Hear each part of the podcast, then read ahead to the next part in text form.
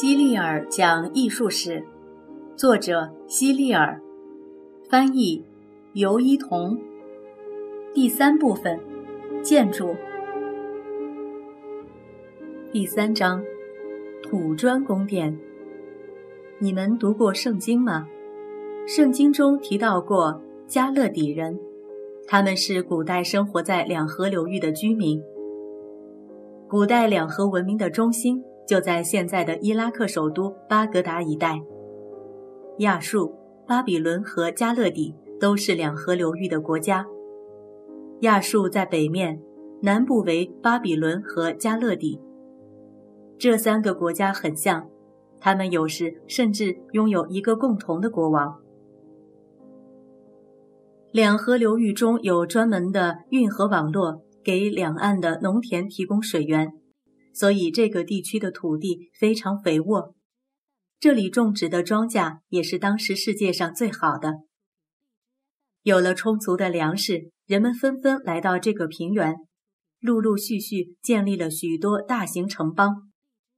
但现在的两河流域已经完全变样了，运河年久失修，已经没法为庄稼提供灌溉的水源，庄稼自然无法生长。人们也因此纷纷离开了。现在的两河流域平原早就已经荒芜，变成了黄沙飞扬的沙漠。原来的城邦现在都变成了土堆。你也许会问，城邦怎么也会不见了呢？这是因为这里的房屋都是用土砖建造的，连国王的宫殿也不例外。那么你知道土砖是什么吗？土砖不过是放在太阳底下晒过的泥巴而已。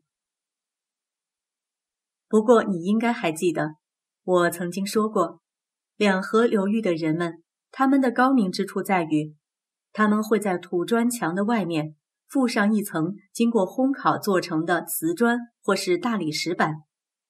这些瓷砖经过上釉，呈现出五颜六色，非常漂亮。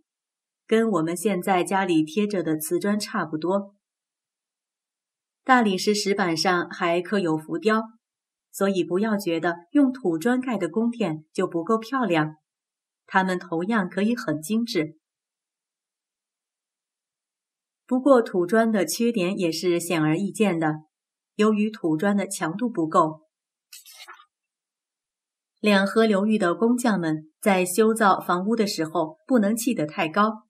超过一层的土砖房屋就很容易发生坍塌，但是如果只建一层，房屋看起来又不够气派。这个问题又该怎么办呢？工匠们自有他们的解决办法。他们先用泥土堆砌成一个高高的平台，然后在平台上面建造宫殿，这样宫殿看起来就显得高大多了。工匠们还在平台的每一面修建了一个斜坡道，因为平台的四面都很陡峭，差不多和地面垂直，修建斜坡道就可以方便人们爬上平台。为了避免土墙倒塌，宫殿的墙壁砌得非常厚，有的甚至有六米。两河流域的天气非常炎热。把墙壁砌得厚实一点，还可以抵挡高温。为了保持凉爽的环境，宫殿四周的墙壁上都不开窗户，所以无论是白天还是晚上，宫殿内都点着蜡烛。一提到宫殿，你们肯定会觉得它里面的房间很大、很宽敞吧？这你就想错了，在两河流域的土砖宫殿里。每个房间都狭窄的可怜。由于没有足够多的石头和足够大的大梁来建造大房间，工匠们不得不把房间砌得很小。但是他们在每座宫殿里都修建了很多房间，用数量来弥补房间小这一缺陷。这里的寺庙也是用土砖建造的，但僧侣们认为。仅用一层土平台作为地基显然不够，因此他们要求砌好几层平台，像阶梯那样一层叠着一层地砌，并且平台的面积自下而上逐渐变小，直到今天，有些建筑师还依然用这种建筑方法建造高楼大厦。圣经中记载了这样一个故事，说是巴比伦人在经历了一场巨大的洪水之后，吸取教训，打算建造一座高塔，也就是后来的巴比伦塔。建造这座塔，为的是下次发洪水的时候，人们可以爬到塔顶躲避洪水的袭击。巴比伦塔有着鲜明的两河流域的建筑风格。它是阶梯状的金字塔形状，就像是有很多方块，按照从大到小的顺序从下到上叠起来的一样。每两层之间都有一个斜坡走廊连接。塔顶的平台是最窄的，上面建造了一个神殿。因为七是巴比伦人的幸运数字，所以巴比伦的塔的阶梯。也建造了七层，每一层阶梯都代表着宇宙的一部分。最顶层代表太阳，被涂成了金色；之后的那一层代表月亮，被涂成了银色。在下面的几层分别代表了宇宙的五大行星，也分别被涂上了相应的颜色。世界上最早观察星象和天体运行的是加勒底人。为了方便记忆，他们给许多星体都取了名字，有些名字到现在还一直沿用。我们把专门观察星象的人称作占星家。加勒底的占星家们常常跑到塔顶的神殿去观察天体运动，因为这个地方最高，也离天上的神灵最近，所以最适合做观星台。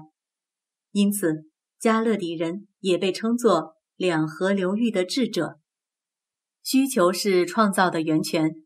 如果你想要满足某种需求，而又没有现成的工具供你使用，这时候你就需要发明一种新工具去实现你的需求。正是出于某种需求，才使得亚述人创造出了世界上最伟大的建筑方法——拱门原理。这种方法一直沿用到了今天。亚述人在修建大房间的天花板的时候，由于没有足够大的石块，所以他们就用小石块或者砖块粘在一起来做房子的天花板或门框。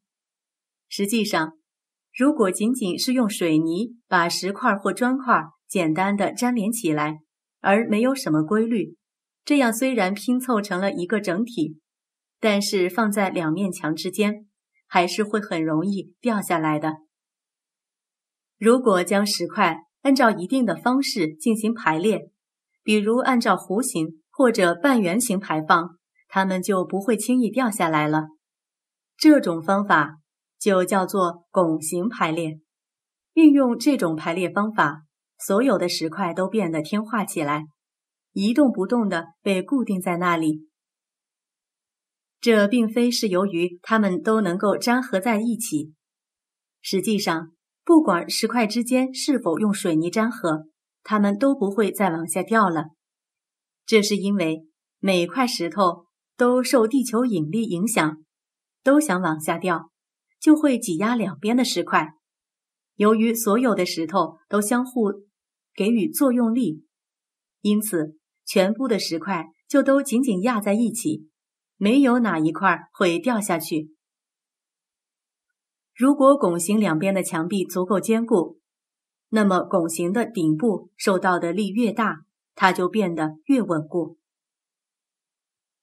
你可以做个实验，来更好的了解拱门原理。把十本书叠放到一起，之后把它们竖起来，只要两只手放在两侧，这些书就不会有一本滑落。而且你用的力越大，这些书就越紧紧地靠在一起。但当你稍微松手时，它们就会全掉光了。所以，要想使得拱形结构的石块不掉落下来，拱形两边的墙壁必须足够坚固才行。不仅门框可以建成拱形的，屋顶同样也可以。拱形的房顶叫做穹庐式屋顶。如果房屋的墙壁也是环形的话，像水桶壁那样，那么拱顶就像是一个倒扣在木桶上的大碗。这种穹隆式屋顶也叫做圆顶。建造圆顶时，也要遵循拱门原理。建造拱门或者圆顶时，首先需要在两堵墙之间建造一个支架作为支撑，把石块放在支架上，否则拱顶就没法建成。人们通常会事先做一个半圆形的临时支架——木鹰架，然后把石块摆放到上面，先从两端开始。再逐渐往中间放置，最后，当最中间也是最顶端的那块石头放好后，支架就可以拿走了。这时的拱门就有了足够的力量，可以自己支撑住了。放到最顶端的那块石头还有一个很不错的名字，叫做拱心石。不过，由于亚树的木材稀缺，几乎找不到制作木鹰架的木材。所以他们也很少建造拱门或者拱顶，直到大约一千年后，拱形建筑才开始普遍起来。埃及金字塔能够保存到现在，一方面是因为它们是用石头建造的，石头跟土砖比要坚硬得多；另一方面是因为圆锥体本来就是最牢固的形状，不会因为重心不稳而坍塌。两河流域由于缺乏大量的石料，只能用土砖建造建筑物，因此，两河流域的人们建造的神庙没有一座能够保存下来的。